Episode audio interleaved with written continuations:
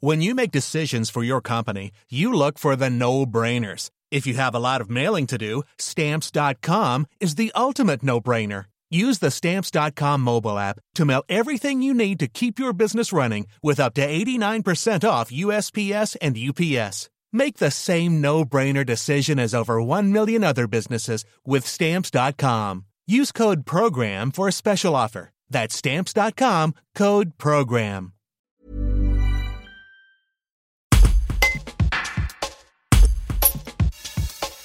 Les Alpes et la haute altitude seraient-elles un refuge pour la biodiversité mise à mal par les soubresauts du climat? Deux botanistes, Cédric Dantan du Parc des Écrins et Sébastien Lavergne, chercheurs au CNRS à Grenoble, viennent de confirmer l'existence de trois nouvelles espèces de plantes à coussins, trois androsas qui vivent jusqu'à plus de 4000 mètres d'altitude entre Écrins, Viseau et Mont-Blanc. Le point d'orgue de 12 années de recherche et d'escalade entre France et Italie dans le cadre du programme Écologie verticale.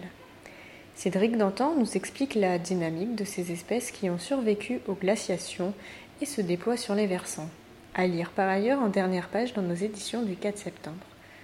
Un reportage d'Antoine Chandelier. Alors Cédric Dantan, vous avez découvert trois nouvelles espèces à très haute altitude dans trois massifs différents. Comment ces espèces sont-elles arrivées là et pourquoi ne les a-t-on pas découvertes avant? Alors c'est le, avant il est simple, c'est que c'est trois espèces de très haute altitude. Donc en fait c'est dans des, sites qui n'étaient pas forcément investis par la science. Donc ces trois espèces, c'est trois espèces adaptées à haute altitude, donc qui ont des formes en coussin, donc euh, qui arrivent à temporiser la température, euh, l'humidité, euh, et qui se recyclent intégralement. Donc ces trois espèces d'androsas sur trois massifs différents, c'est ça qui est assez intéressant, donc qui traduisent une histoire assez longue. Donc il y a l'androsas de Saussure en hommage au, au grand scientifique du, 19e, du 18e siècle. Horace Bénédicte de Saussure, qui est donc, euh, on va dire, centré sur le Mont Blanc et qui va jusque dans le, Grand Paradis et les Grands Communs d'ailleurs. Euh, Il y a l'Androsas du Dauphiné qui est centré sur les écrins euh, et qui déborde un peu sur Beldon. Et puis celle qui a l'air de répartition la plus restreinte, qui est l'Androsas du Viso, donc qui est, comme son nom l'indique, euh, centré sur le, sur le Viso.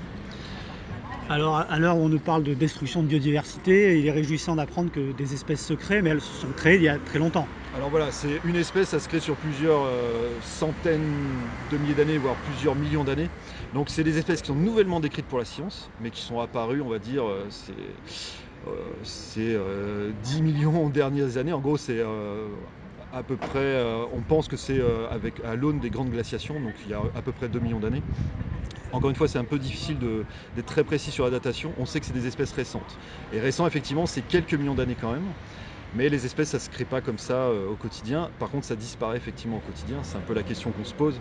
C'est qu'on décrit des nouvelles espèces, mais c'est- ce qui est positif, hein, ce qui montre que la haute altitude est capable de, donner naissance à une biodiversité dynamique. Mais ça ne gage en rien l'érosion de la biodiversité qu'on connaît actuellement, qui est liée plutôt à la basse altitude. Mais on n'a pas assez de connaissances sur la haute altitude pour être tout à fait serein sur leur devenir.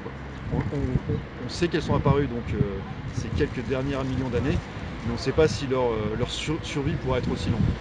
Donc on voit que la haute altitude, contrairement aux a priori, peut être une réserve de biodiversité. Est-ce que justement avec le climat, le réchauffement, il n'y aura pas une tendance à voir euh, la botanique et les espèces grimper en altitude?